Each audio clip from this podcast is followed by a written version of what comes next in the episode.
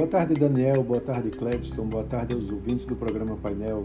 E vamos a mais uma semana econômica. A semana promete ter um noticiário político mais importante do que de indicadores econômicos.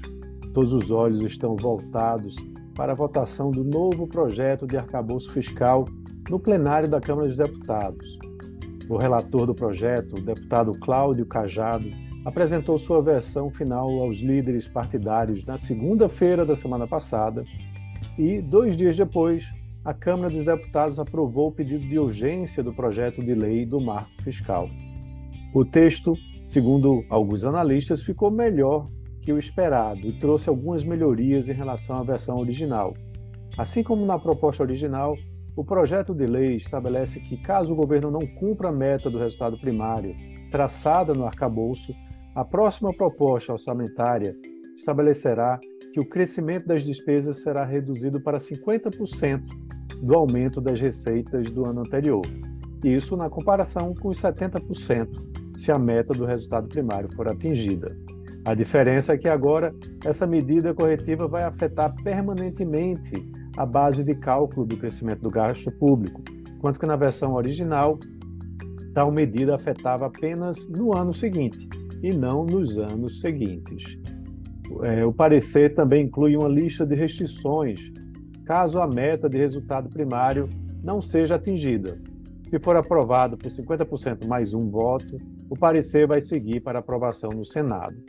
Outro ponto que merece destaque é a data ainda não marcada para os indicados a diretores do Banco Central, Gabriel Galípolo e Ailton de Aquino, comparecerem na Comissão de Assuntos Econômicos do Senado para aprovação dos nomes.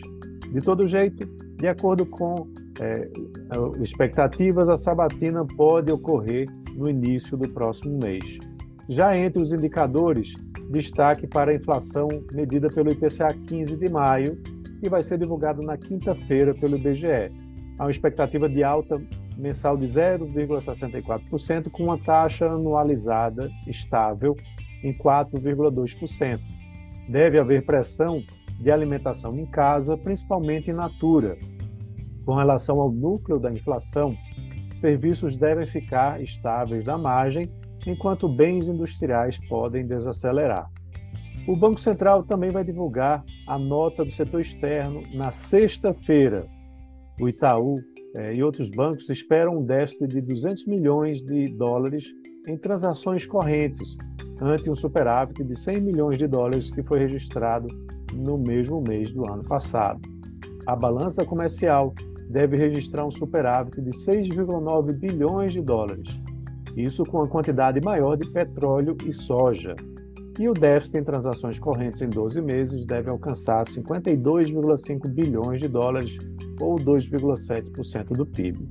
Já o investimento estrangeiro direto deve apresentar um resultado positivo de 5,2 bilhões de dólares. Isso resultando num superávit de 83,9 bilhões de dólares em 12 meses. A arrecadação de abril também deve ser divulgada ao longo dessa semana, onde se espera algo em torno de 200 bilhões de reais de arrecadação. No cenário corporativo, a Oi, que está novamente em recuperação judicial, deve divulgar os resultados do quarto trimestre de 2022. Isso na segunda-feira, depois do fechamento do mercado. E lá fora, destaque importante para a ata da última reunião do Fed, né, do, do Federal Reserve lá nos Estados Unidos, é, que na quarta-feira deve ser divulgado, relação é, explicando o porquê de ter aumentado a taxa básica de juros em 0,25 ponto percentual. Isso é importante para analisar a possibilidade de encerramento do ciclo de altas nos Estados Unidos. Já no dia seguinte, vai ser publicado o PIB do primeiro trimestre dos Estados Unidos e o índice de preços de gastos com consumo, para o mês de abril, na sexta-feira.